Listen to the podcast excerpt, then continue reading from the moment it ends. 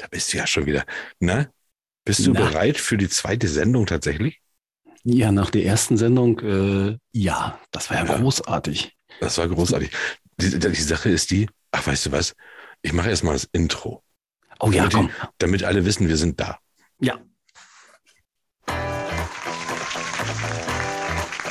Herzlich willkommen bei Feder, Charme und Tinte. Dem Podcast, der lesen kann.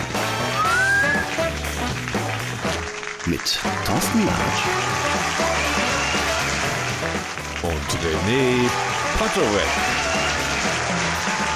Viel Spaß. Ah, Das ist immer schon so schön, wenn man schon mit so einem, mit so einem riesen Applaus anfängt, ne? Wohl richtig, wohl richtig. Ja, ja. Es ist ja richtig schade. Wir konnten ja noch keine Reaktion auf die erste Sendung haben. Das heißt, wir wissen ja noch gar nicht, wie es läuft, weil wir jetzt schon im Vorwege, im Vorwege unseres Erfolges mit diesem Literaturpodcast äh, schon die zweite Episode aufnehmen, äh, die dann am 9.6., also eine Woche später läuft. Also heute ist der 9.6.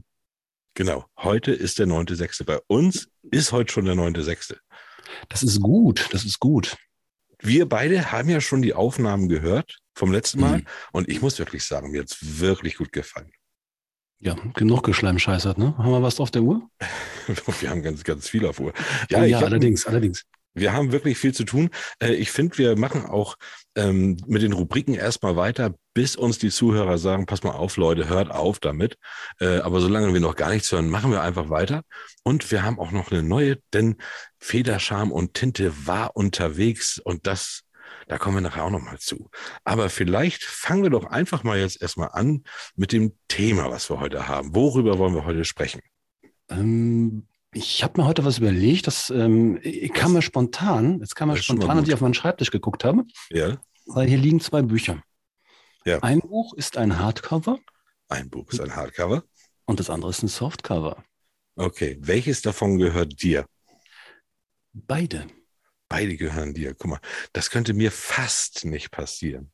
Denn, und ich weiß, wo du darauf hinaus willst, ähm, es geht darum, was ist besser, Hardcover oder Taschenbuch. Obwohl gar nicht die Frage ist, was besser ist, sondern was man lieber hat.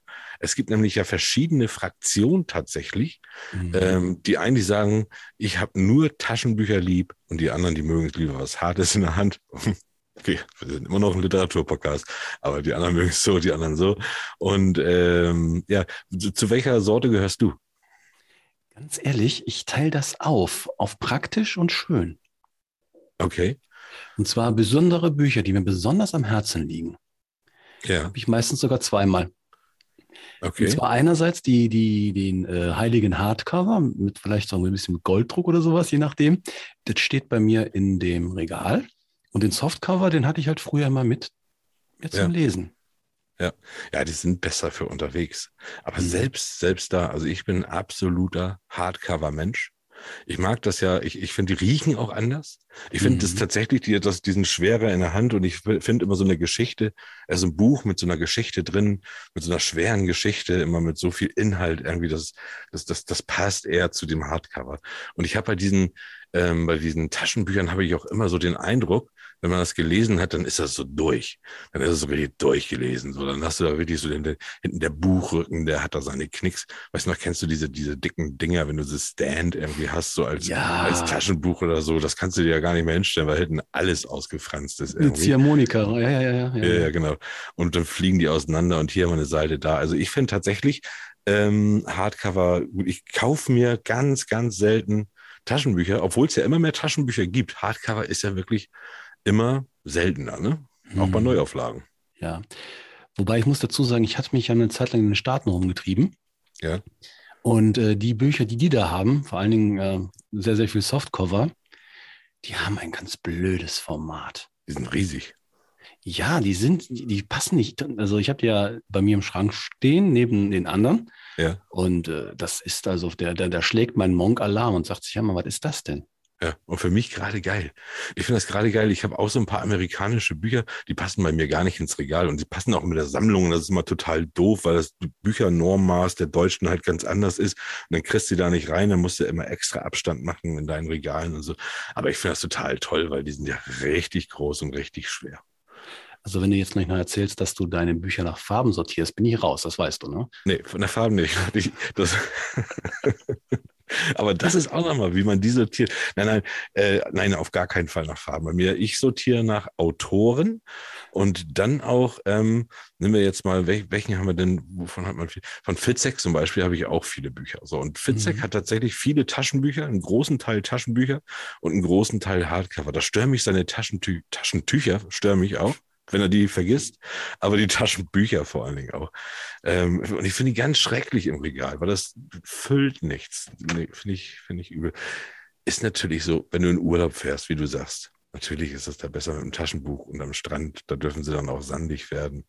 Aber ich möchte das Buch, was ich gelesen habe, auch danach gerne in meinem Regal stehen haben und nicht eine zweite Kopie, ähm, weil die habe ich ja nicht gelesen. Ich habe ja das. Ja, ist schon richtig. Ähm, wobei, man muss so sagen, also wenn ich in Urlaub fahre, habe ich meistens Bücher dabei, die äh, irgendwas, irgendeinen griechischen Buchstaben haben. Ja. Die, die Omikron-Verschwörung oder sonst, also so ganz leichte, leichte Belletristik, ja. äh, wo man sagen, nach der dritten Seite schon weiß, ah, da geht's hin.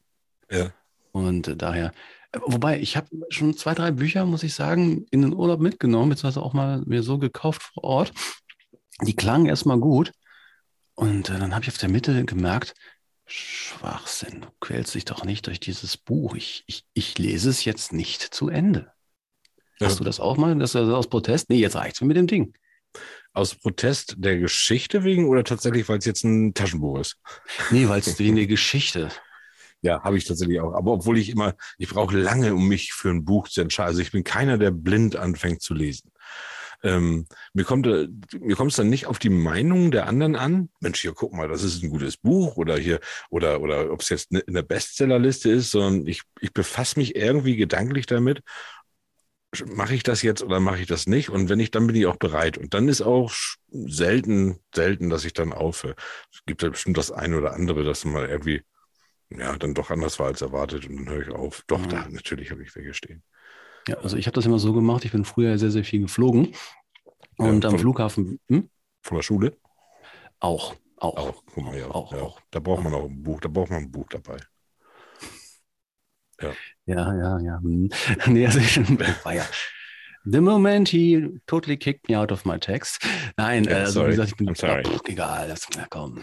Sorry. Ähm, ich ich ziehe das durch. Ich ziehe das durch. Ja. Nee, aber ähm, trink ruhig einen Schluck, das ist in Ordnung. Mhm. Ähm, Mm. Bitte sehr. Auf jeden Fall, ich bin, ich gucke jetzt einfach nicht auf den Monitor. Äh, auf jeden Fall, wenn ich dann geflogen bin, habe ich mir immer halt noch ein Buch gekauft. Ja. In der Hoffnung, das konnte ich dann irgendwann abends lesen. Und das war natürlich logischerweise am Flughafen. Gab es halt die üblichen Verdächtigen, ne? äh, Spiegel-Bestseller und sowas. Ja. Dachte man, kann man nicht viel falsch machen. Und das äh, waren auch immer hm, Softcover. Ja, es gibt ja sogar, ich meine, die, die, die Bestsellerlisten, es gibt ja Bestseller für Hardcover und für für Taschenbücher. Richtig. Und, äh, das, das ist ja so ein bisschen, ich finde es ein bisschen, hm, ein bisschen merkwürdig, weil ähm, es gibt halt Verlage, die bringen die Bücher erstmal in Hardcover raus und dann Softcover. Und dann gibt es Verlage, die, die, die drucken gar keine Hardcover mehr, sondern nur Softcover. So, und das heißt, die kommen gar nicht. Und auf welche Bestsellerliste guckst du? Ich gucke immer auf die Hardcover-Soft, äh, auf die Hardcover-Bestliste. Das Schöne ist ja, die bei Spiegel-Bestsellerliste ist ja auch das Erste, was du siehst. Immer, immer und überall. Ich war heute gerade im Buchladen, hm. in, in, einer Buchhandlung. Äh, da will ich nachher nochmal mehr von sagen. Aber da habe ich natürlich auch die Frage gestellt, Hardcover oder Taschenbuch? Wir hören mal kurz rein.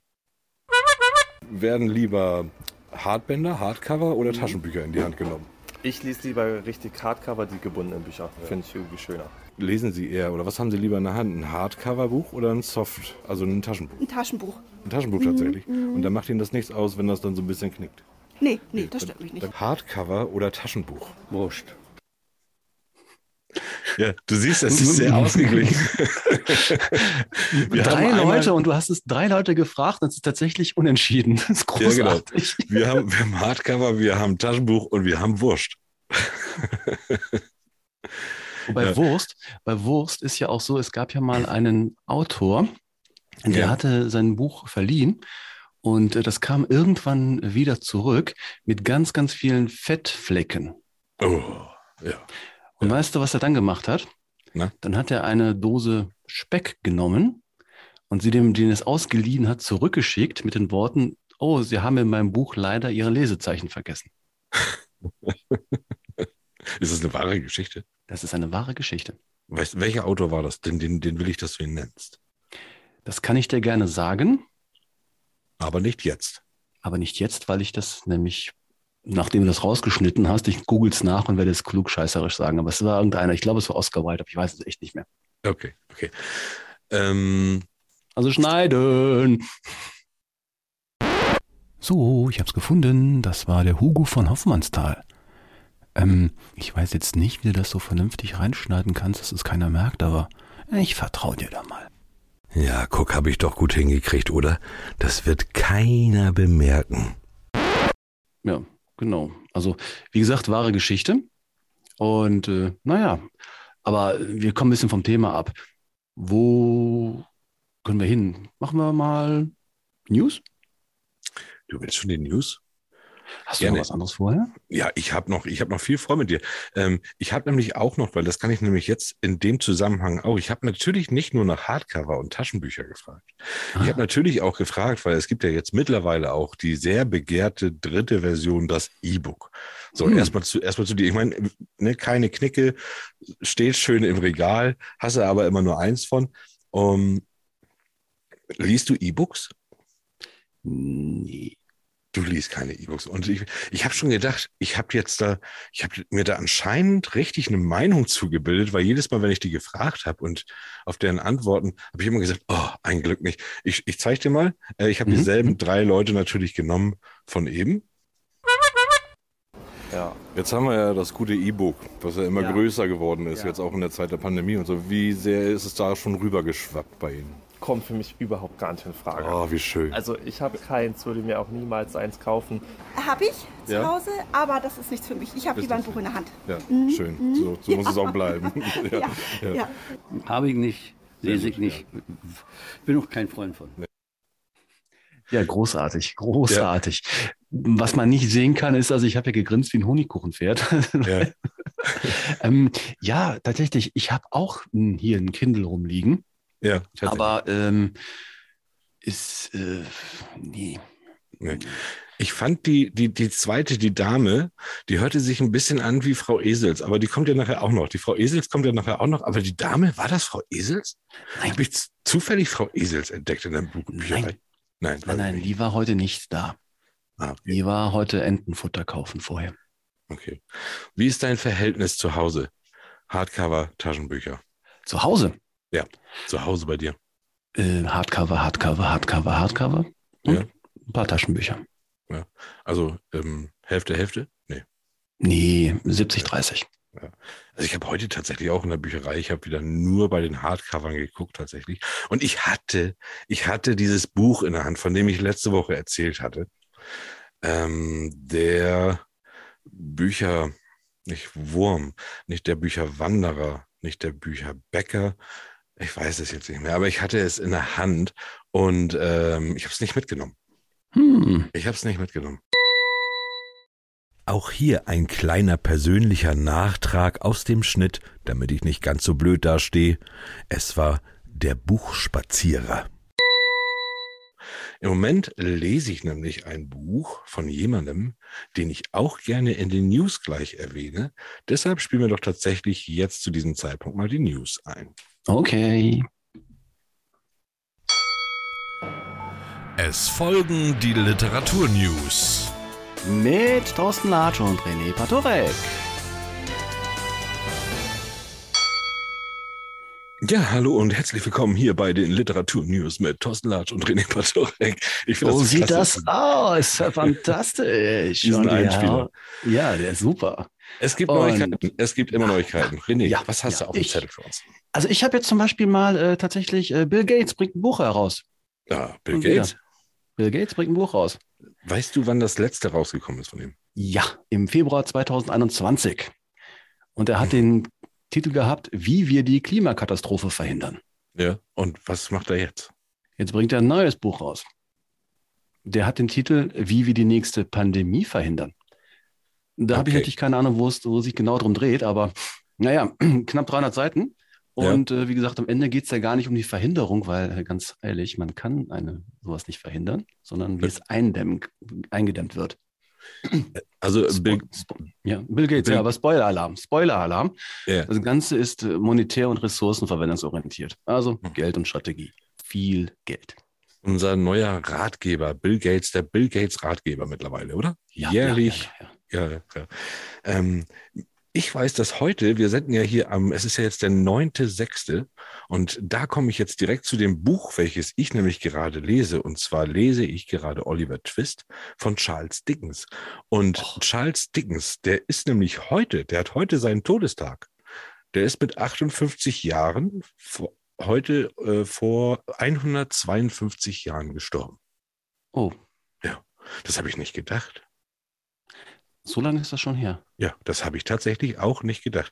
Ich habe immer gedacht, und ich finde das ja so schön, wenn man so alte Klassiker liest, weil die Sprache ist ja noch so komplett anders. Ne? Da würde ich auch gerne mal eine ganze Sendung mit dir drüber sprechen, äh, weil, weil sich die Sprache ja so verändert. Ich habe ein bisschen Angst vor der Zukunft, vor dem, was da kommt. Ich arbeite in der Schule, ich weiß, was kommt.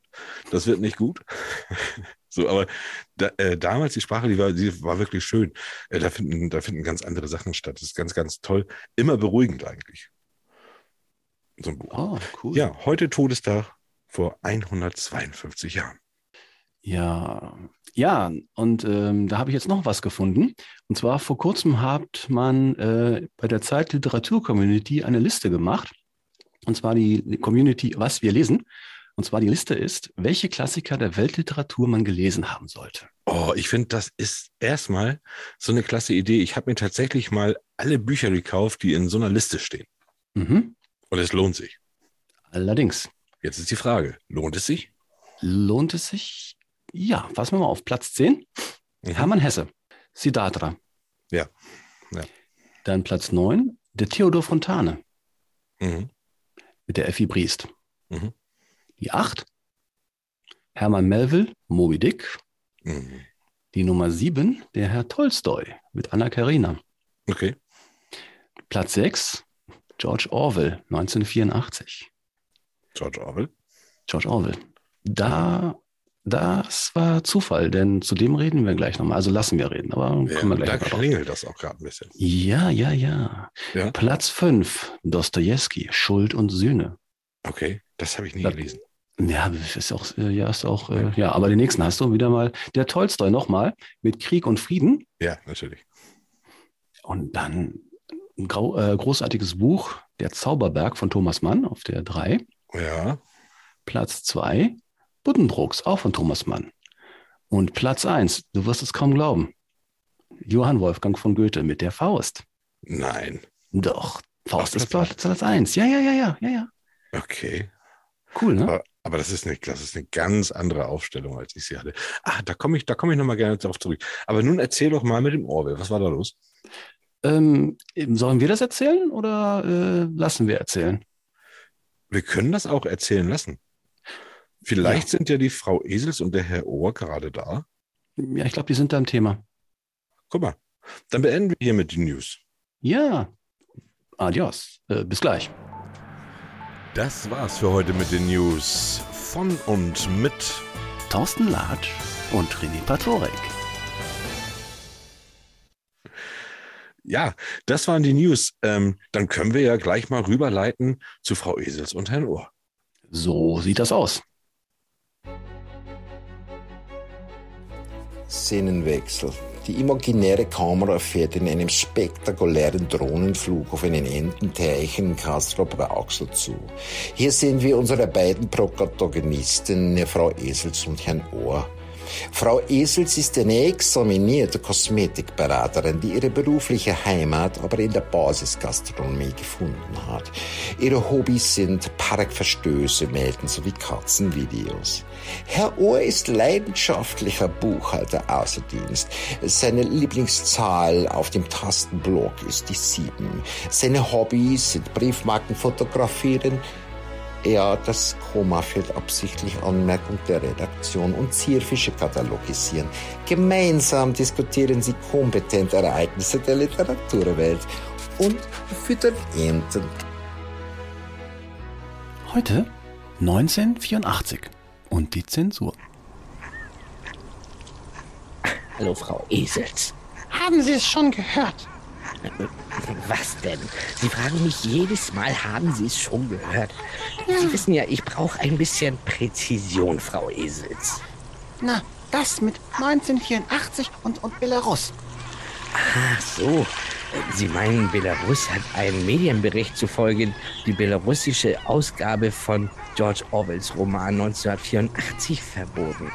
Zudem sei Verleger Andrei Januszkiewicz verhaftet worden, so die Frankfurter Allgemeine Zeitung. Die 2020 wieder aufgelegte Übersetzung sei ein Bestseller geworden, da er als dichte Beschreibung der belarussischen Wirklichkeit gelesen wurde. Fährt die Fatz fort. Der Dystropie-Klassiker über einen totalitären Überwachungsstaat erschien übrigens erstmal 1949. Jawohl, genau. Das haben Sie wieder mal hervorragend in Ihrem Gedächtnis gefunden. Und wissen Sie, was ich im Stern gefunden habe? Stern. Naja, da Sie ja wohl kaum Astrophysikerinnen über Nacht geworden sind, meinen Sie bestimmt die Zeitschrift. Und nein, ich weiß nicht, was Sie gefunden haben. Und Sie haben es mir schließlich noch nicht erzählt, Frau Esels. Na gut, also, Maria Sararova, Diplomatin und Sprecherin des russischen Außenministeriums, behauptete am Samstag auf einer öffentlichen Veranstaltung, Achtung, halten Sie sich fest, Sie glauben es nicht. Ich halte mich fest, Frau Esels. Zerne und ich die Luft an, weil viele Jahre haben wir geglaubt, dass Orwell die Schrecken des Totalitarismus beschrieben hat. Dies war einer der größten globalen Fakes. Orwell schrieb über das Ende des Liberalismus. Er habe beschrieben, wie der Liberalismus in die Welt in eine Sackgasse führt. Aber war dieses Werk nicht eine Warnung vor totalitären Machtstrukturen und der allumfassenden Überwachung der gesamten Bevölkerung? Exaktamente. Sacharowa ging auf dieser Veranstaltung auf eine Frage eines Zuschauers ein, wie man als russischer Staatsbürger reagieren sollte, wenn Verwandte oder Bekannte im Westen Russland mit der dystopischen Welt aus Orwells Roman vergleichen. Und dann legte die Dame los. Ich zitiere, Achtung, Orwell hat nicht über die USSR geschrieben. Es ging nicht um uns. Er schrieb über die Gesellschaft, in der er lebte, über den Zusammenbruch der Ideen des Liberalismus. Und er fügte hinzu, die Russen sollen ihre Bekannten sagen, sagen Sie ihnen, jetzt, ja, Achtung, ihr, ihr im Westen lebt in einer Fantasiewelt, in der ein Mensch einfach so gecancelt werden kann. in der ein Mensch einfach so gecancelt werden kann. Ähm, aber in Belarus, da, da, da wird gerade die Nationalsprache gecancelt. Richtig, eben Russisch ist dort halt Belarussisch Staatssprache. Aber das wird komplett unterdrückt. Daher wurde zum Beispiel eine Buchhandlung, die sich nur mit belarussischen Werken befasste, schnell wieder durch den Staat geschlossen. Wobei, Sie spielen darauf an, dass im Spiegel, NTV und Stern ein Verbot des Romans gesprochen wird, aber bei BR24 klargestellt wird, dass dem einfach nicht so ist? richtig.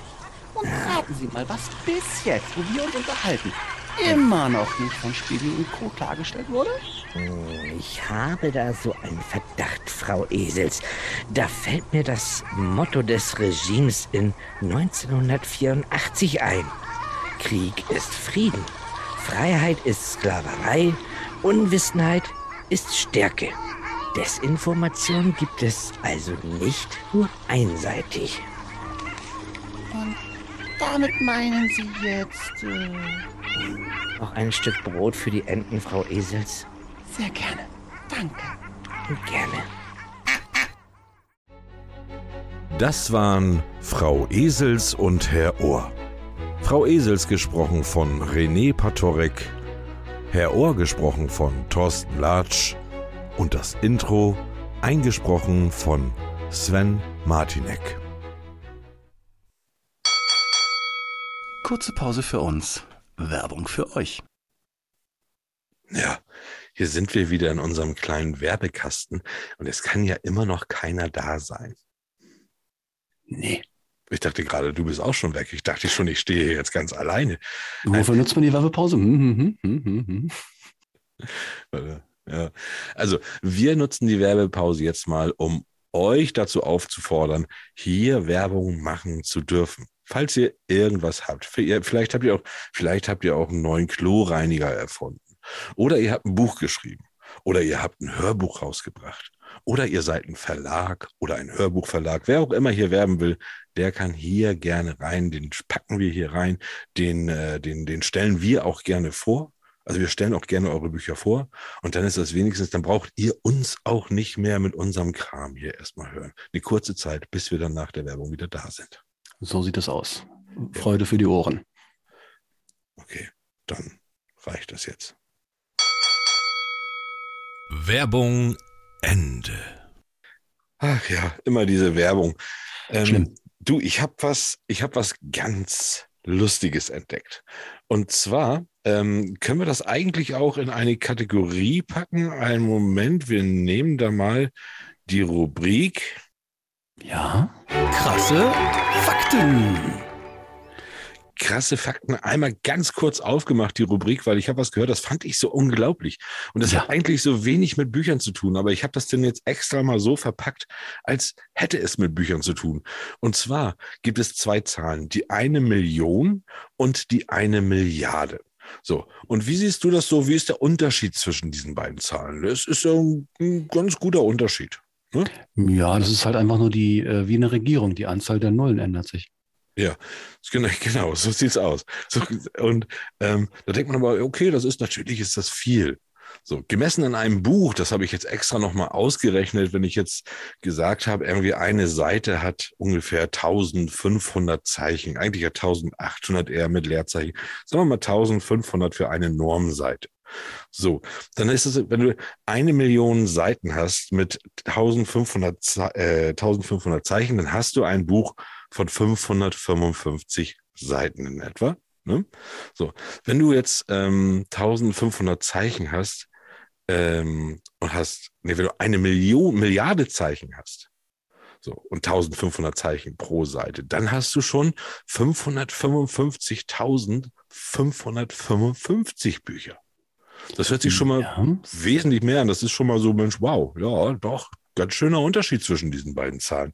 Dann habe ich aber was gehört und das hat mich so perplex gemacht.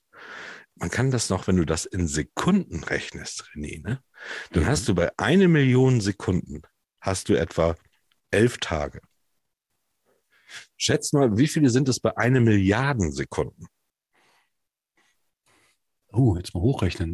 Millionen. 111 Tage? Es sind 32 Jahre. Huch. Ja, genau. Und das war auch so mein Huch, wo ich gesagt habe, das muss ich dir erzählen.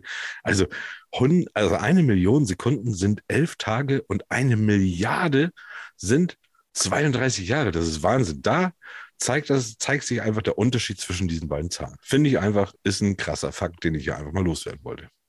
Ähm, du, wo wir gerade bei Zahlen sind. hm? Mhm. Ja. Weißt du, wie viel das schwerste Buch der Welt wiegt? Das schwerste Buch der Welt. Ich weiß, dass es Bücher gibt über, die sind, die sind Meter groß. Also die sind irgendwie, die haben so, so drei mal vier Meter gibt das. Und ähm, lass ich mal so schätzen, das schwerste Buch. Ich sag jetzt mal, wenn du schon so kommst, ne? Ja, ja mal, wir sind ja hier bei krasse Fakten. Und wenn Ja. du so kommst, sage ich jetzt mal 200 Kilo. Alter. Wahnsinn. Also das äh, Buch der Apokalypse, das äh, übrigens unter Salvador Dali entstanden hat und aus Pergamentseiten besteht. Aus Im Pergament. Jahre- Pergamentseiten, also. Okay. Ja. 1961 und es wiegt, sage und schreibe, 210 Kilogramm. Oh. Wahnsinn, doch. Du bist so nah dran. Ja, ich habe ich hab aber gedacht, ich habe tatsächlich noch wenig geschätzt. Ich hatte gedacht, du kommst jetzt hier irgendwie mit einer halben Tonne oder so. Oh nein, nein, nein. nein. Aber es muss ja, es muss dann ja tatsächlich, das muss ja riesig sein, wenn das dann aus Pergamentpapier ist. Ja, überleg mal. Also letztes, letzte, Buch, letzte Woche hatten wir ein Buch, das hat fünf Milligramm gewogen. Stimmt. Ich wollte halt mal einfach einen Kontrapunkt setzen. Ja, sehr gut, sehr gut. Und das, das habe ich gut geschätzt. Apropos schätzen, ich meine, dann können wir jetzt ja auch ansetzen. Also wir, wir springen hier von einer Kategorie in die nächste. Aber dann lass uns doch jetzt auch äh, ansetzen an unsere, an meine Lieblingsrubrik. Ja, die da ist. Dinge, die Schiller noch wusste. Aber Papa nicht mehr. Aua, hauer, hauer. Ich erinnere mich, da war ja was. Ja, ja, ja, ja, ja. Ähm, und das ist ja meine Lieblingskategorie, weil ich ja einfach alles weiß. Das ist man richtig, das ist man richtig. hat eben ja, ja. gemerkt, also auch da bin ich sehr bewandert, was die schwersten und die leichtesten und größten und kleinsten Bücher angeht. Jetzt kommen wir zu unserer Kategorie, wo es um Redewendungen geht. Und zwar äh, Redewendungen, die wir andauernd benutzen, aber eigentlich gar nicht wissen, wo kommt es denn her. Hast du da was für mich? Natürlich. Willst du es auch haben? Oder war Ja. das nur eine Frage? Nö, also okay. Ach ja, stimmt, man darf dich, das darf man mit Kindern auch nicht machen. Man darf niemals fragen. Ist auch für Interviews schwierig, wo nur mit Mhm. Ja oder Nein gern. Okay, pass auf. Dann Das ist eine gib mir geschlossene doch mal- Frage. Dann gib mir doch mal was. Sehr gerne. Ähm, am seidenen Faden hängen. Am seidenen Faden. Ja, ja, das ist schon brutal. Das ist wirklich brutal. Am seidenen Faden, so heißt das eigentlich, das kommt aus Afrika Mhm. Und äh, da geht es ums Beschneiden. Und zwar gibt es nämlich einen Stamm in Afrika, äh, die sich nämlich auf eine ganz üble Art und Weise beschneiden.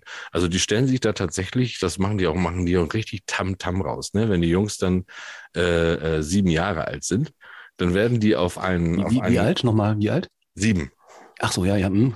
Sieben, das war mit sieben Ja, ja. Jahren. Und äh, das ist auch die Lieblingszahl von Herrn Ohr übrigens, die sieben.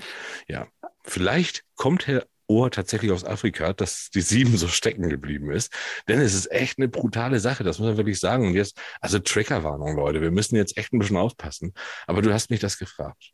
Also, ähm, es gibt da so, das gibt so einen Stamm in Afrika und die haben praktisch immer so, die zeremonieren das ordentlich, wenn das Kind sieben geworden ist, dann wird's beschnitten.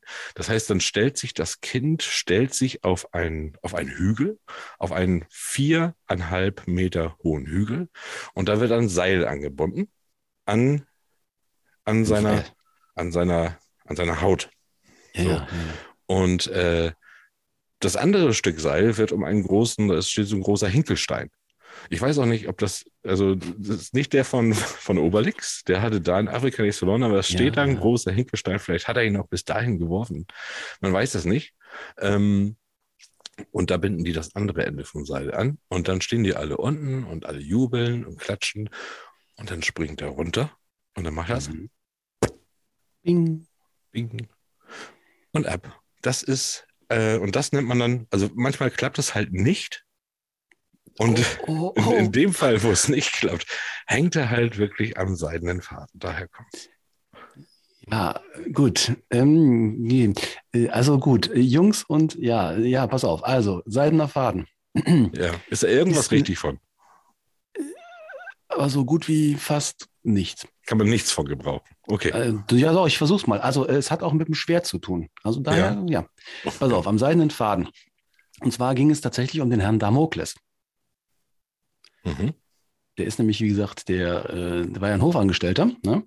Und der, dieser Damokles, der be- beneidet halt Dionysos, ne? Weil der so mächtig und einflussreich war. Und da hat sich halt der Dionysos damals gedacht, boah, dem, dem erteile ich meine Lehre. Und er bot halt diesem Damokles an, einen Platz an der Tafel einzunehmen und mit ihm zu essen. Ja. Und der Damokles sagt natürlich, ey, geil, hurra, jetzt, ich bin am Ziel, ich bin am Ziel. Was er nicht wusste, war, dass halt der Dionysos halt ein Schwert über dem Platz von dem Herrn Damokles aufhing, Okay. welches nur an einem dünnen Faden von der Decke herabbaumelte. Ah, okay. Also quasi am seidenen Faden hing. Ja. Also er wollte eigentlich damit dem Herrscher, äh, also Quatsch, der wollte dem Höfling halt dadurch halt demonstrieren, mit welcher Gefahr halt so eine machtvolle Position verbunden ist. Das heißt, es sei immer am seidenen Faden und er, über ihm schwebt halt immer das Damoklesschwert. Ah, Ja. Das sind zwei auf einmal. Und weißt du, wie es ausgegangen ist? Ja, ja, ja will ich's wissen? Ja klar, während des Festmahls, der schaute der halt mal nach oben, der Damokles, Ja. sah das Schwert und das halt direkt von ihm über der Decke baumelte. Ja. Und vor Angst hat er seinen Platz geräumt. Ah, Ende der Geschichte. Und ich dachte, vielleicht ist da jetzt auch, kommt, rührt da auch das Schwertschlucken her. Wenn dann Vielleicht war nach auch der erste, der erste Schwertschlucker. Ja. Ich möchte einmal sagen, weil die Zuhörer natürlich jetzt sehr schockiert sind über meine Geschichte wahrscheinlich, die ich dazu hatte. Ähm, die fiel mir tatsächlich ein, weil ich meine Dokumentation gesehen habe. Ich habe mir da jetzt nichts ausgedacht. So krank bin ich einfach auch nicht. Ähm, ich habe mir das nicht ausgedacht. Es gibt tatsächlich diesen Stamm, der das feiert der das so zelebriert und die Jungs sind tatsächlich relativ klein und jung und die müssen wirklich von einer Anhöhe springen. Das kann man sich gar nicht vorstellen, dass man das wirklich überlebt, dass die da nicht ihre Beine beibrechen. Ich glaube, das tun sie sogar teilweise. Es ist wirklich sehr hoch und es wird wirklich so zelebriert. Ich sag mal so, ich bin froh, hier zu wohnen. Ja, da kann man wirklich froh sein, hier zu wohnen. Gut. Ja, ähm, da finde ich, da sollten wir diese alte Redewendung auch beibehalten. Diesen alten, äh, diese, diese, äh, diese ursprüngliche Anekdote ist wesentlich angenehmer. Hast du denn noch eine? Hätte ich, hätte ich, hätte ich. Willst du noch eine? Ja, bitte. Gut, dann machen wir es ein bisschen einfacher. Und zwar eine Leiche im Keller haben. Eine Leiche im Keller haben. Wann hat man eine Leiche im Keller? Also das bedeutet, erstmal, ich muss noch zu dieser Bedeutung kommen, eine Leiche im Ja, Keller ja. haben. Das heißt ja immer, das, das sagt man ja eigentlich, wenn, wenn jemand, wenn es aussieht, außen hui, innen pfui, sag ich mal. Ne? So. Also jeder Genau. hat ja irgendwie so seine Leiche im Keller, sein kleines Geheimnis, was er so bewahrt. Ne? So, und äh, es gab da tatsächlich einen Amerikaner, der ein, ein Serienmörder, der, der, da haben die auch immer, das war der, das war ein ganz toller Nachbar und, und ähm, ein guter Mensch, war auch ein Bauunternehmer, ich weiß jetzt gar nicht, ich komme nicht auf den Namen, und war ein Bauunternehmer und ähm, Vorname Um- war Bob. ja, das war Bob und, und um ihn herum äh, sind andauernd irgendwelche Jungs verschwunden. So. Und äh, keiner wusste wie, aber ihm hat das auch, das hat nie einer geglaubt, dass der das, dass der das tatsächlich war. Und ähm, dann sind sie ihm aber dann doch irgendwann nach Jahr, ja nach Jahrzehnten sogar auf die Schliche gekommen, äh, weil sie ihn, weil er das einmal, er hat einmal einen Fehler gemacht und hat einmal einen Jungen direkt aus so einem, aus einem Baumarkt oder so mitgeschleppt. Und dennoch konnte er das immer noch vereiteln. Und der hatte, äh, dass das nicht war. Und dann haben sie irgendwann mit irgendeiner Begründung, haben sie eine Hausdurchsuchung, konnte da stattfinden bei dem. Und da haben die auch nichts gefunden. Und der eine Polizist hat nochmal gefragt, ob er auf Toilette kann. Und dann war der auf Toilette und da war so ein Lüftungsgitter und da kam dann so ein komischer Geruch. Und er hat gesagt, was ist das denn für ein Geruch? Aber es ist ja gar nicht, das Haus ist ja gar nicht unterkellert. Es war tatsächlich nicht unterkellert, aber es gab eine Luke, ähm, mit der man unters Haus gehen konnte und es war eigentlich alles voll Schlamm. Und das haben die dann aufgewühlt und haben tatsächlich 33 Leichen bei sich, bei ihm im Keller gefunden, schon verwest oder schon, schon Jahrzehnte alt äh, und haben dann natürlich dann, also ich glaube, die sind heute noch, das sind noch irgendwie acht ungeklärte Fälle äh, von, von Leichen, wo sie noch nicht genau wissen, wo die herkommen. Und der Nicht hatte schlecht. nämlich seine Leichen im Keller und daher kommt das. Nicht Keller. schlecht, da ist viel Wahres dran. Mhm. Also ein bisschen.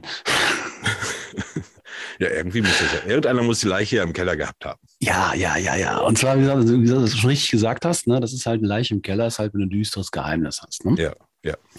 Und äh, das Ganze kann man mal zurückziehen, äh, zu, äh, zurückverfolgen auf den Theo de Fontane. Und Mhm. zwar, der hat die Erzählung unter dem Birnbaum geschrieben. Ja, ja, ja. Und da handelt es sich um einen Gastwirt und einen wohlhabenden Reisenden. Dieser Reisende kehrte beim Gastwirt ein. Allerdings am Tag der Abreise verschwand der Reisende und der war halt nicht mehr gesehen. Ne? Und da kam auch die Polizei und ja, wie bei dir in der Geschichte, die haben halt gesucht, gesucht, gesucht, aber der wurde nie gefunden. Wo man den Gastwirt dann doch verdächtigte, dass er halt den umgebracht hatte. Ne? Ja. Ja, und nach diesem Ereignis halt mit dem Durchsuchen und so weiter und so fort, da hat er sich halt eine ganz lange Zeit sehr merkwürdig verhalten, der Gastwirt. Ja, und na, irgendwann wurde halt dieser Gastwirt in seinem Keller tot aufgefunden. Und in seiner Hand hatte er eine Schaufel. Und neben dieser, neben ihm selber befand sich ein Loch.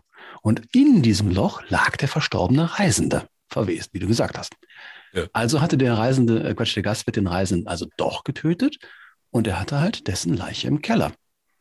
Das Siehst ist du? unterm, unterm Birnbaum von Theodor Fontane. Du warst sehr, sehr nah dran. Sehr, sehr gut. Sehr, sehr gut. Da war meine Geschichte wirklich gut, weil die gab es nämlich auch wieder wirklich. Da habe ich letztens gerade, ich bin ja, also wenn hier die Polizei in meinem kleinen Örtchen, in dem ich hier lebe, ne, wenn die Polizei, wenn hier irgendwas passiert dann, und die Polizei ähm, kommt bei mir in die Wohnung und prüft mal meine Verläufe. So. So meine Netflix-Verläufe auch. Ja, vor allem Netflix. Ja, ja, ja. Ja, ja. So, und ähm, es gibt natürlich noch andere, wegen Werbung ist ja hier Amazon, gibt es natürlich auch noch hier Prime und Disney Plus und den ganzen Kram, aber ähm, da gibt's so, ich guck unheimlich gerne, ich schreibe ja auch gerne Psychothriller. Und ich guck unheimlich gerne diese Serienmörder, so Ted Bundy und so, die wirklich waren, weil ich einfach, einfach schau, was ist, was, was war bei denen los? Wie krank waren die überhaupt und was, wo, wie sind die so geworden? Und da war neulich eine, äh, ich weiß bloß nicht mehr, wie der hieß, das liefere ich gerne nach. Ähm, der hatte tatsächlich, der hat sich die Jungs andauernd geholt vom Bahnhof und hat die da bei sich im Keller verschadet. Der hat wirklich 33 Leichen im Keller gehabt. 33 Stück. Ja. Ich liefere das noch nach. Ich schließe mal kurz die Kategorie und dann habe ich mal eine Frage an dich. Sehr gerne. Dinge, die Schiller noch wusste. Aber Papa nicht mehr. So, und zwar habe ich ja jetzt auch was nachzuliefern. Und zwar muss ich jetzt ja diesen Namen von diesem Menschen nachliefern. Ich glaube, ich glaube, du möchtest auch noch irgendetwas zur ersten Sendung nachliefern. Und da wäre vielleicht jetzt die Gelegenheit zu. Du hast dich nämlich ein bisschen vertan. Und ich sage ja. dir, Oh ja. alle, alle drei Fragezeichen Menschen dieser Welt, die werden denken, was redet der denn da? Ja, nicht nur die alle drei Fragezeichen-Menschen, sondern auch die TKKG-Fans. Und die Weil- fünf Freunde. Ja, Ja, ja, weil fünf Freunde, weil die fünf Freunde, über die haben wir gar nicht gesprochen. genau. Und ich hau dann einfach George raus, ne? Ja. Wir reden jetzt über TKKG oder drei Fragezeichen, ja, und dann komme ich, aber mit George von äh, den fünf Freunden raus. genau. Junge, Ja. da muss ich sagen, äh, habe ich mir auch einiges äh, von dem kritischen Publikum äh, anhören müssen und Ja, ja. gesagt, äh, René, René, das äh, geht nicht. Ja, es war ein sehr nahes, kritisches Publikum wahrscheinlich. Und ich Sehr, möchte sehr mich nah. an dieser Stelle für den René entschuldigen. Natürlich, wir reden von drei Fragezeichen und auf einmal erzählt er mir, dass George ein Mädchen ist. Ich habe keine Ahnung gehabt, weil ich einfach auch TKKG bin und ich habe gedacht, gut, vielleicht war da irgendwo ein George. Nein, George gehört natürlich zu den fünf Freunden. Haben wir das jetzt auch geklärt? Ja, ich, äh, ja, ich habe meine Strafe, habe ich schon. Äh, Schon bekommen. War blöd, ja, war blöd. Ja. Ja, und wenn wir so bei Jugendbücher sind, das wollten wir letztes Mal, wollten wir auch schon drüber sprechen, ähm, Jugend und Bücher. Mhm. Ich habe da tatsächlich, und ähm, vorhin habe ich es ja auch nochmal wieder angeschnitten, ich habe ja so ein bisschen Sorge, die Sprache in der Literatur verändert sich ja. Und wenn ich das jetzt höre, weil, wie, wie die teilweise reden, ich arbeite nämlich tatsächlich auch in der Schule mit ganz vielen Schülern zusammen, die sind alle so zwischen 12 und 14. Ähm, und also wenn die jetzt alle ein Buch schreiben würden müssen, ich, ich weiß nicht, wäre sehr schwierig. Ähm, also vom, vom Ausdruck her. Man wird wahrscheinlich nur noch die Hälfte verstehen und das halbe Buch wäre auf Englisch, die andere Hälfte wäre irgendwie auf Deutsch, beziehungsweise wäre das alles gemischt, äh, weil die ja ganz viel, ne, ganz viel benutzen. Wie siehst du das? Ähm, Jugend und Bücher. Meinst du, es wird von den Jugendlichen wenig, weniger gelesen? Also wenn ich jetzt von meinen beiden wunderbaren Töchtern ausgehe. Ja. Nein. Nein. Nein, also sie, vor allen Dingen, äh, ich sehe ja, äh, wir, wir sind ja auf neu äh, elektronische Weise verbunden. Ja. Früher hat man zu Weihnachten einen Wunschzettel geschrieben. Ja. Heute heißt es, warte, ich schicke dir mal eine Einladung zu meinem Amazon-Postkorb. Ja. Und äh, ja, da finde ich auch einige sehr, sehr schöne äh, Bücher drin, ja, schön. ähm, wo man sich dann gerade explizit von dem alten hässlichen Mann mit Bart, Ja. äh, dem Papa, ähm, einen Großteil an Büchern wünscht. Also es gibt klar, gibt andere Sachen, aber sehr, also ich sage mal so, von der Verteilungsrate würde ich sagen, 50 Prozent davon sind Bücher. Ja, das ist schön. Ich erlebe das mal so, mal so. Also ich, ich erlebe das zum Beispiel auch, wenn ich gucke, welche Literaturwettbewerbe finden jetzt gerade statt. Und dann sehe ich, es sind wirklich unheimlich viele Literaturwettbewerbe für Jugendliche auch dabei. Mhm. Also wenn du jung bist und schreibst Literaturwettbewerbe, Wettbewerbe hast du en masse. Da muss ich als alter Knochen, muss immer schon gucken, wo darf ich überhaupt mitmachen, weil bis 30 ist eigentlich irgendwie alles abgedeckelt und danach kommt irgendwie nichts mehr. Ich habe aber auch bei uns in der Klasse in, in der ich jetzt gerade arbeite, erlebt, die haben eine rollende Lesestunde. Das heißt, da wird wöchentlich, ähm, gibt's also einmal in der Woche gibt's eine Freistunde, wo sie auch wirklich lesen sollen. Das ist dann in der einen Woche dienstags in der zweiten Stunde, dann ist das die nächste Woche dienstags in der dritten Stunde und so geht das so durch die ganze Woche. Mhm. Und merke, wie die Kinder da wirklich Probleme haben, eine Dreiviertelstunde vor so einem Buch zu sitzen und zu lesen, geschweige denn wissen die gar nicht, was die lesen sollen zum Beispiel und haben auch, haben auch gar nicht wirklich ein Buch, was sie da mitbringen. Andere bringen dann ein paar mehr mit und natürlich ist dann Harry Potter und so, das ist natürlich alles ganz groß, das, das lesen die alle, kennen die alle. Aber es ist wirklich schwierig, wo ich wirklich sage so, also damals in meiner Klasse, da hätten wirklich, da hätten alle gelesen. Da hätten alle was gehabt zum Lesen. Also wenn ich mich jetzt mal zurückerinnere, dass äh, wir schoss da gerade so ein Flashback ins äh, Gehirn. Ja. Wir hatten damals in der Deutschstunde hatten wir das auch gehabt. Nach dem Motto, der Lehrer sagte, bringt bitte euer Lieblingsbuch mit Ja. und lest daraus vor. Mhm. Und ähm, ich hatte natürlich logischerweise, das war dann die Zeit, als ich dann gerade ähm, bei der unendlichen Geschichte war. Ja. Und äh, hatte dann die äh, eine Textpassage gelesen und äh, irgendwann merkte ich, dass es nicht mal die Lehrerin wirklich interessierte, was wir da vorgelesen haben. Okay. Habe ich mir gedacht, sag mal, eigentlich hätte ich jetzt auch aufhören können, weil die hat Ja. sich nicht dafür interessiert, was mir dann so liest oder die anderen Leute so, die dann noch dabei waren. Also es war nicht nur bei mir so, sondern irgendwie war dann jeder so nach dem Motto, ja, ich lese jetzt mal irgendwie, äh, schlag jetzt mal eine Seite auf und äh, lese jetzt ein bisschen was vor und dann bin ich ja wieder raus aus der Nummer. Das heißt, Mhm. die waren eigentlich alle gar nicht so wirklich an dem Vorlesen und an dem Lesen an sich interessiert. Und Nee. immerhin, es war ein Gymnasium äh, in den frühen, äh, Ende, nee, sogar Ende der 80er Jahre. Ja. Und man ja denkt, die gute alte Zeit. Ja, nein. ja, aber da haben sie ja nein. jetzt alle auch schon den Amiga 500 gehabt. Ähm, Ja, Ende- ich hatte den Ende- 500er. Ja, ja, ja, ja. Ja, ja, genau. Und ich hatte immer, den hatte ja mein Freund, ich hatte ja mit C64, das heißt, ich habe noch gelesen, beim C64 war einfach noch nichts los. So, ähm, Weißt du, wie ich an den Amiga 500 gekommen bin? na, Über meinen Papa. Weil ich hatte einen C64 gehabt ja, und äh, mein Papa kam immer so zu mir und sagte, hör mal, äh, du äh, hast, kannst nicht mal ein bisschen was spielen. Darf ich das bei dir? Ich so, klar, kannst du, ne, sicher, kannst du machen, ne? Irgendwann sagte ich dann meinem Papa, du hör mal, es gibt da jetzt einen anderen Computer, so einen Amiga 500, das ist quasi ein Commodore 500, nicht 64. Und der hat Ja. ganz tolle Grafiken. Und wenn du richtig spielen willst, dann musst du mir den kaufen. Richtig. Ja, schön. Hat er gemacht. Wir haben halbe halbe gemacht. Das heißt, Ja. ich habe dann was bezahlt und er hat die andere Hälfte bezahlt. Also beide hattet ihr einen Amiga 250? Wir hatten quasi Amiga 250. Ja, richtig. Und äh, dann gab es noch, ja, wir schweifen gerade ein bisschen ab, aber es gab noch dieses Action Cartridge. Das Ja. heißt, da konnte man auf den Knopf drücken und konnte noch ein bisschen an dem Code rumspielen und hatte dann tatsächlich die Möglichkeit, sich zum Beispiel unendliche Leben reinzupacken. Ja, guck, und das wussten natürlich auch viele deiner Mitschüler und da, da wurde natürlich vielleicht auch in der Zeit nicht mehr viel gelesen. Also ich, was ich jetzt mache in der Schule, ich bringe denen jetzt tatsächlich immer Bücher mit zu dieser Lesestunde. Ich habe jetzt, und es, es kommt auch wirklich gut an. Also ich habe dann, und die sind ja auch alle nicht so dick, ich habe jetzt die Schatzinsel mal mitgebracht, habe ich gedacht. Hm. Das ist so ein tolles Buch und so, so eine Literatur, sowas, was was kennen die gar nicht. Ich habe das mitgebracht und die eine liest das jetzt, ist auch wirklich begeistert. Ich selber setze mich dann auch übrigens hin und lese gerade die Biografie von Dave Grohl, was total spannend ist, weil er da gerade in dem Moment, in dem er erzählt, wie er diesen Stephen Taylor kennenlernt, Stephen Taylor, Stephen Taylor, Taylor Hawkins, wie er Taylor, Taylor Hawkins, ist der Sänger. ja genau, wie er Taylor Hawkins kennenlernt und genau in dem Moment stirbt er auf einmal. Das war total spannend. Ich habe mich tatsächlich auf die nächste Lesestunde gefreut, weil wir äh, Lehrer und Assistenten und so, wir machen da ja mit. Ne? Wir, es ist ja nicht das so als, als Ansporn für die. Ne?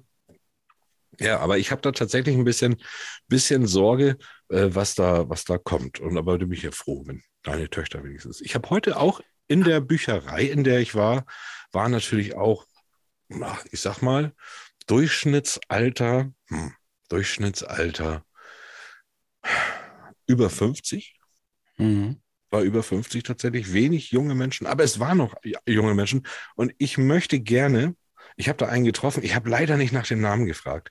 Deswegen sage ich jetzt einfach, es war Timo. Ne? Es war tatsächlich mein erster Interviewpartner, den ich da hatte. Und es war das beste Gespräch. Danach hatte ich noch ein paar Interviews, aber ah, das, das, das lief dann immer so schleppend mit Timo. Ich nenne ihn einfach Timo. Ich weiß auch, Timo, du hörst das jetzt, auch wenn du nicht Timo heißt, hörst es trotzdem, weil du diesem Podcast folgst. Das hast du vor meinen Augen. Weißt du das noch? Da hast du das gemacht. Du hörst auch gleich deine Stimme. Ich möchte dieses ganze Interview mit Timo einmal einspielen. Oh ja. Und dann weil es, es sind so viele, es deckt auch so viele Themenbereiche ab, über die wir noch hier sprechen können. Also ich, ich kenne es noch nicht, aber so wie du klingst, du, das hat dich sehr berührt. Ja, weil es wirklich ein junger Mensch war. Also aus meiner Sicht, ich glaube, also der war, ja, wie alt, Timo, wie alt magst du gewesen sein? Oder wie alt bist du? Anfang 20. Und äh, der hat wirklich toll, also mit dem konnte man richtig toll schnacken. Ich mache es jetzt mal an. Äh, ich weiß, er heißt nicht Timo, aber vielleicht meldet er sich ja. Info Ich bin gespannt. Info at federscham und tinte.de und meldet sich und sagt mir seinen richtigen Namen. Ich spiele es mal ab. So, ich befinde mich nun in der Scheller-Bojens Buchhandlung im Herzen von Heide. Ähm, ganz toller kleiner Buchladen hier und ich werde da mal gucken, ob ich ein paar Menschen finde, die mir Rede und Antwort stehen.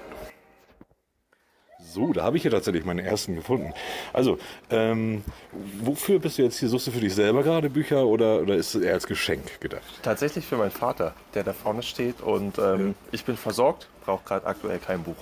Also tatsächlich so als Unterstützung. Genau. Also das heißt, es wird viel gelesen, du kennst dich aus mit Büchern. Also wie, wie viele Bü- Bücher liest du im Jahr? Es geht. Ich lese, würde ich sagen, so zwei bis drei, weil ich es zeitlich nicht anders hinbekomme. Meine Schwester liest relativ viel, mein Vater eher Zeitungen. Ja, es geht so. Irgendwelche Bucherinnerungen, die stecken geblieben sind? So, man hat ja immer so sein Lieblingsbuch oder sein Lieblingsbuch aus der Kindheit. Meistens ist die unendliche Geschichte oder so. Gibt es da irgendwas? Aus der Kindheit die drei Fragezeichen. Ah, okay. Da ich relativ viel gelesen, auch die Kassetten gehört. Ja, genau. Ich war so die TKKG-Fraktion. Ja. Ich war so der, der andere. Ja. Ähm, ist das, äh, geht das immer Richtung, also werden lieber Hardbänder, Hardcover oder Taschenbücher in die Hand genommen? Ich lese lieber richtig Hardcover, die gebundenen Bücher. Finde ich irgendwie schöner. Das ist irgendwie ein anderes Gefühl, ne? Ja, ja. Obwohl meist kommen, glaube ich, erst die Taschenbücher immer raus ne? und dann das Hardcover. Aber Äh, um, meistens umgekehrt. umgekehrt, okay. Sehen Sie, ich lese nicht so viel, finde aber die gebundenen hier besser. finde ich schöner. Ja, ich habe die auch definitiv lieber in der Hand. ähm, wonach entscheiden Sie sich, wenn Sie ein Buch kaufen? Also oft ja sind das ja irgendwelche Empfehlungen, und, äh, aber stöbern Sie auch? Und wenn Sie stöbern, wonach richtet sich das dann? Ist es das Cover? Ist es der Klappentext? Ähm, meist stöber ich tatsächlich eher. Relativ wenig auf Empfehlung eigentlich, wenn dann vielleicht mal durch meine Schwester oder so, weil die halt sehr, sehr viel liest. Und ja, wenn ich hier vor der Wand stehe, irgendwie, wenn mir ein bekannter Name irgendwie ins Auge fällt oder dann wirklich leider das Cover, obwohl das ja relativ oberflächlich ist, weil das ja wenig mit dem Buch an sich zu tun hat. Ne? Ja. Und dann klar überfliegt man hinten den Klappentext. Wenn man jetzt hier wie Maria Tastomka kenne ich irgendwie aus dem Heute-Journal, jemand irgendwie kennt vom Namen, dann greift man das mal, guckt da ein bisschen rüber. Ja, genau so ein. Aber das Cover hat schon Einfluss, ne? Ja, leider schon, obwohl das ja wirklich gerade beim Buch eigentlich ähm, nicht viel zu sagen hat. Und das ist dann eigentlich schade, ne? Äh, wie ist das denn mit den Autoren? Man hat ja immer so bekannte Autoren, die immer überall stehen, die man so kennt. Und äh, wagen Sie sich auch an fremde Autor Autoren ran? Einfach so ohne Empfehlung. Ja, ab und zu, obwohl ich meistens schon irgendwie nach den großen Namen gucke. Jetzt halt, wie gesagt, Marietta Stomka, jetzt sehe ich hier Richard David Precht, der hat auch den Podcast mit Markus Lanz. Ja, ja, genau, ne? ja. Konkurrenz. Und, ja, ja. und ähm, dann greift man schon irgendwie zuerst nach den Büchern. Und ansonsten aber, wie gesagt, wenn einem irgendwie ein Cover gut gefällt oder so, dann greife ich da auch mal zu und überfliege mal hinten den Text. Ne? Ja. Jetzt haben wir ja das gute E-Book, was ja immer Ja. größer geworden ist, Ja. jetzt auch in der Zeit der Pandemie und so. Wie sehr ist es da schon rübergeschwappt bei Ihnen? Kommt für mich überhaupt gar nicht in Frage. Oh, wie schön. Also ich habe keins, würde mir auch niemals eins kaufen, würde mir immer ein richtiges Buch holen. Obwohl es, finde ich, wenn man viel liest, ich hatte auch mal eine Zeit, wo ich viel gelesen habe, irgendwann relativ teuer wird, wenn man immer für Bücher irgendwie so teilweise 20, 25 Euro ausgibt. Ich glaube, diese E-Books sind ein bisschen günstiger, aber ich brauche irgendwie die Haptik, ich brauche diesen Geruch von so einem neuen Buch auch und ähm, ich muss auch das Buch selbst haben. Also für mich kommt es auch nicht in Frage, dass ich ein Buch ausleihe oder so. Ich hatte es teilweise schon, dass ich mir ein Buch ausgeliehen habe und es im Nachhinein gekauft habe. Ich brauche das irgendwie. Ja. Und wie ist es mit Bücher Fairline? Ja, obwohl ich auch sehr penibel bin. Ich passe auch immer gut auf die auf. Ich glaube, ähm, ich mag es nicht, wenn da irgendwie Knicke drin sind, wenn die irgendwie Dellen oder Macken an den Rändern haben. Ähm, Das erklärt dann auch der, äh, Andi gegen, gegen das Taschenbuch, Ja. weil das ja, Ja, dann im stimmt. Buchrücken schlecht Stimmt. aussieht. Ne? Genau, genau, ja. Ja, also ich verleihe auch mal ein Buch, aber ich finde es immer schade, wenn ich das dann nicht so zurückbekomme, wie ich es ausgeliehen habe.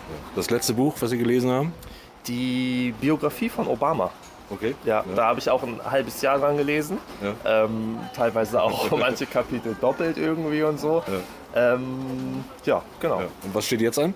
Jetzt lese ich gerade von Thomas Mann das Bekenntnis des Hochstaplers Felix Krull. Das habe Ja. ich erst im Kino gesehen, fand den Film ganz cool und lese jetzt gerade das Buch. Genau. Ja. Buchverfilmungen sind ja immer so eine Sache. Ne? Ja. Da gibt es ja wirklich schlecht. Was, was ist da in Erinnerung vielleicht? Welche Verfilmung war besonders gut? Ähm, ich glaube, das ist das erste Buch, was ich lese, wo ich auch den Film gesehen habe. Okay. Von daher kann ich dazu nicht so Okay. viel sagen, aber ich bin da jetzt kein Feind oder Gegner. Manche sagen ja dann immer, ja, die Verfilmung war total schlecht oder das Buch war viel besser oder so. Da bin ich leidenschaftslos. Ja, ich finde es immer schwierig. Es wird ja immer gesagt, der, der, das Buch war viel besser, weil es das Ja. natürlich viel mehr Inhalt Ja, hat, viel mehr, stimmt. Ja. ne, also viel mehr auch, auch hintenrum Ja. nochmal erzählt. Gut, das war ein schöner erster Interviewpartner, den ich hatte. Gut. Also viel Dank. Spaß und viel Glück. Ihnen auch viel Erfolg mit dem Podcast. Ja, Dankeschön.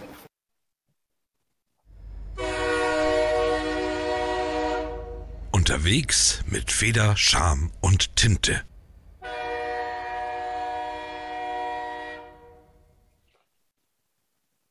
Gefällt mir sehr, sehr gut. Also ein wirklich sehr angenehmer Interviewpartner für mich, auch natürlich neue Interviews zu führen. Ähm, aber äh, fand es sehr angenehm und sehr überraschend auch, dass er tatsächlich dann jetzt auch Thomas Mann liest und Ja, Ne, ja und weißt du, was, was, weißt du, was mir gerade noch aufgefallen ist? ne? Welches Team war er nochmal, sagtest du? ja, ja, 2 zu 1, ich weiß, ihr seid größer. Ja. bis, jetzt, bis jetzt seid ihr größer, aber ich finde sie. Ich finde die TKKG-Leute. Ich kann ja nicht der Einzige gewesen sein, der Tarzan, Karl und Klößchen und Gabi mochte. Ne, Gabi Genau. übrigens, ja, Gabi, Gabi hat, hat mich auch immer tief beeindruckt. Die mochte ich immer sehr gerne. Naja, ähm, ja, also wirklich, war wirklich toll. Timo, äh, sag mir gerne Bescheid, wie du wirklich heißt. Ähm, bringt mich dann auch nicht weiter, aber ich lass mal Grüße an, an Timo da. So, ähm, was haben wir sonst? Ja, lass mich mal gucken. Ähm, Wir haben auf jeden Fall noch Zeit. Erstmal für einen neuen. Ich finde, wir bauen hier jetzt noch einen zweiten Werbeblock rein, damit die Leute wissen, ah, alles klar, wenn die für uns werben, dann werben die auch zweimal in der Sendung. Also hier bitte noch einmal die Werbung. kleiner Moment bitte. Jetzt kommt Werbung.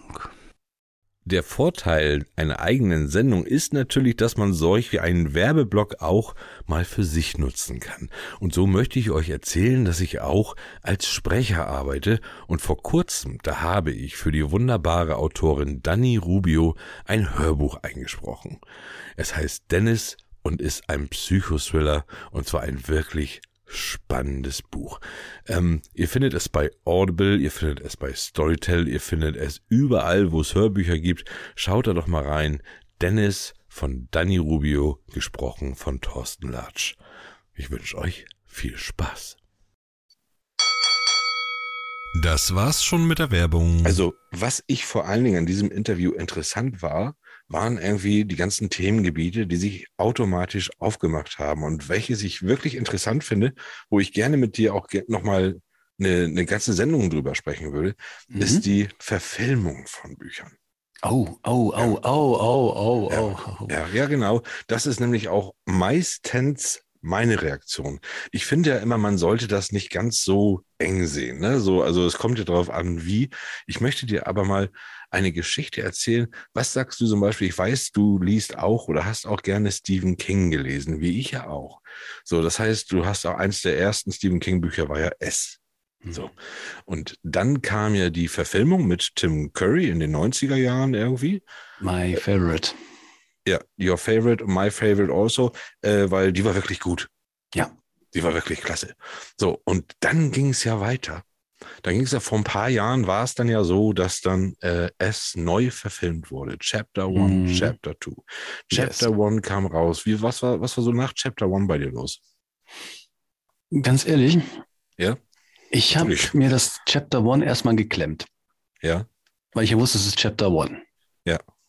Also wartete ich, bis Chapter 2 kam. Ja. Dann habe ich ähm, zuerst einmal die alten, den alten nochmal angeschaut Ja? und dann habe ich angefangen, den neuen anzugucken. Ja. Ähm, der alte passte damals für uns hervorragend. Ja.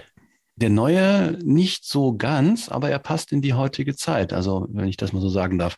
Also, die, das Publikum, für den der gemacht wurde, Und aber das, es sind nicht die Alten. Nein, und das muss ich, muss ich teilweise auch sagen. Und wir sind da natürlich sehr kritisch, weil wir natürlich auch wirklich äh, äh, Stephen King schon, schon, schon lange bei uns haben und, und es nun auch wirklich eine der wirklich wenigen guten Verfilmungen seiner Buch Bücher war. Äh, Mhm. Seine Bücher sind halt wirklich sehr, sehr schwer zu verfilmen. Und ich hatte auch sehr viel Angst vor It Chapter One. Und ich habe es mir dann aber gleich angeguckt und ich fand Chapter One, ich fand es richtig gut. Ich fand es auch richtig, richtig, also mich hat's auch gegruselt, das hat mich gepackt. Ich fand die Figur, ich fand, äh, wie Pennywise dargestellt wurde, fand ich auch gut, wie du auch sagst, es passt so in die heutige Zeit. Äh, fand das so, auch dann äh, so diese, dieser, dieser neue Horror mit diesen schnellen Bewegungen. Ne? Also fand ich wirklich sehr gut gemacht und war wirklich begeistert. Und dann kam Chapter 2. Ich muss dazu sagen, ich hatte für Chapter 2 hatte ich mich beworben auf Karten für die Premiere in Hamburg. So, und habe die Karten gewonnen. Das heißt, ich habe tatsächlich zwei Karten für die Premiere in Hamburg gewo ge gewonnen, wo auch teilweise Regisseure so anwesend waren. Maseltorf nachträglich. Bitte? Maseltorf nachträglich. Ähm, das, die Sache war die, dass ich gesagt habe, ich habe jetzt zwei Karten und wenn ich schon zum Clown gehe, dann gehe ich mit dem Clown zum Clown. Und so habe ich einen Freund von mir, den Sven Martinek, angesprochen, der damals auf RTL den Clown gespielt hat. Und, Ja, hab gesagt, jetzt, ja, ja. und ich wusste, er fand den Chapter 1 auch gut. So, und dann habe ich gesagt, komm, guck mal, ich habe Karten, lass mal dahin. Und dann sind wir dahin. Das waren tausend Menschen da in Hamburg im Kino. Ich konnte natürlich, dadurch, dass ich ihn mit hatte, konnten wir irgendwie dann hinten rein, damit da nicht ganz so viel Gebrabbel war davor. Dann haben wir uns noch vor so einem Plakat äh, von Chapter 2 gestellt. Da haben sie ihn dann erkannt. Und da war natürlich großes Tohuwabo und alles. War, war lustig und wir haben uns richtig auf den Film gefreut, haben uns dann unten auf unsere Plätze gesetzt und haben den angeguckt. Und irgendwann, also ich wollte natürlich unbedingt noch die, die Szene mit Stephen King, wollte ich noch sehen, sein, sein, sein Cameo-Auftritt, den er da hatte, äh, in, in diesem kleinen Krämerladen, den wollte ich noch sehen und habe dann auch noch ein bisschen weiter versucht. Und irgendwann guckten wir beide uns an und hatten beide denselben Gedanken. Ich hatte ihn dann ausgesprochen und dann gesagt, wollen wir gehen? Und dann hat er mit dem Kopf genickt und dann sind wir tatsächlich mitten im Film, im Kino, sind wir aufgestanden, sind rausgegangen. Ich habe den bis heute noch nicht zu Ende gesehen. Ich fand den so quatschig und das war so schade, weil die ist wirklich so, die haben so schön gestartet. Aber nachher war das einfach nichts mehr. Und das passiert halt leider ja sehr, sehr oft. Aber ich finde, dennoch ist immer Unterschied. Film, Buch und man darf das nicht allzu sehr vergleichen, weil man kann ganz schwer mit einem Film am Buch rankommen und ich sehe es immer als, eine, als einen völlig anderen Part und das macht mir das Buch jetzt nicht schlecht. Ähm, Wir sind zwar schon gerade im Thema drin, aber äh, was ich zum Thema Filme und Buch verfilmen, ne? Mhm. Großes Thema, Achtung, Herr der Ringe, Oh, ja. drei Teile. Ja. Der Hobbit, drei Teile. Ja. Hat jemand den Hobbit als Buch schon mal gesehen? ja, natürlich, ich habe es da vorne Und ihn sich gegen den doch etwas größeren äh, Haufen Bücher der Herr der Ringe angesehen. ja, ja. Also da muss ich sagen, Freunde, also langsam, ja. Ja. Ne? da war und der ich habe Markt mir gerade so schön offen.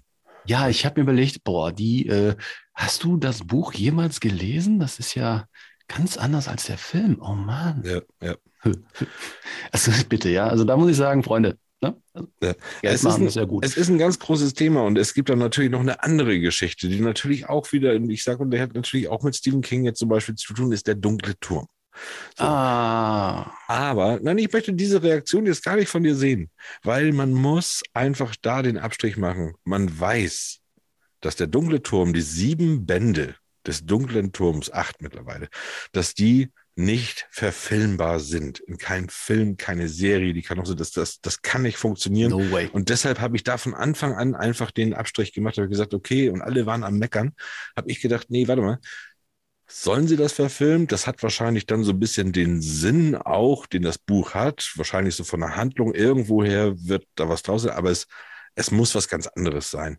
Und letztendlich musste ich sagen, war der Film, wenn man die Bücher nicht kennt, ich habe praktisch so getan, als würde ich die Bücher nicht kennen, äh, was mir sehr schwer fiel natürlich, aber ähm, äh, die, dann geht's. Dann ist der Film okay, aber den Abstrich muss man da einfach machen. Aber da dies eine Riesengeschichte gerade für mich auch ist, ähm, hauen wir das mal in eine andere Sendung. Verfilmung von Büchern. Ja. Oh, das ist ein Und großes äh, Thema. liebe Zuhörer, Zuhörerinnen, ihr könnt uns natürlich auch bis dahin, wir machen es nicht nächste Woche, nicht übernächste Woche, äh, dann, ihr könnt uns gerne schreiben, info at federscham-und-tinte.de, schreibt uns an oder auf Facebook haben wir auch eine schöne Seite eingerichtet, da könnt ihr uns auch anschreiben, äh, wenn es um Verfilmungen geht, da nehmen wir das dann gerne mit rein. Das ist ja ein Riesenthema. Da können wir drei Sendungen von machen. Korrekt. Ähm, du, Thorsten, Ja, bitte, René. Also wenn du so kommst, dann ist aber schon, das ist die zweite Sendung zusammen, aber ich weiß, es ist jetzt, jetzt kommt wieder was. äh, du, ich Ja. glaube, guck mal auf die Uhr. Ja, ich weiß. Ich möchte nur noch eins sagen. Hm? Wenn alles funktioniert, und ich habe gerade heute nochmal mit ihm telefoniert, ähm, es muss natürlich ein Mikro besorgt werden, dass wir es einigermaßen in Qualität haben ähm, und, und wir die Aufnahme machen. Aber wir haben nächste Woche tatsächlich einen Gast. Und zwar Ja. für, für mich einen ganz besonderen Gast. Es ist der Thorsten Toddy Küster. Ich habe Nein. gesagt, ja, ich habe auch gesagt, ich werde ihn heute schon anpreisen, auf jeden Fall. Ob's, es, es muss einfach klappen nächste Woche. Äh, Toddy, Toddy ist, ähm, puh, das ist, Toddy ist eine, eine Berliner Nummer, der wirklich die harten Berliner Zeiten der 80er und 90er durchgemacht hat, äh, der einfach viel zu erzählen hat und ähm, der jetzt ein Buch rausgebracht hat, so eine Biografie. Und ich finde eine Biografie, wenn man dann irgendwie in den 40er ist, ist immer schwierig und so, hm, warum, warum? Nee, also alles, was Toddy erzählt, hat wirklich Hand und Fuß und da ist wirklich viel dabei. Ich freue mich richtig auf das Buch.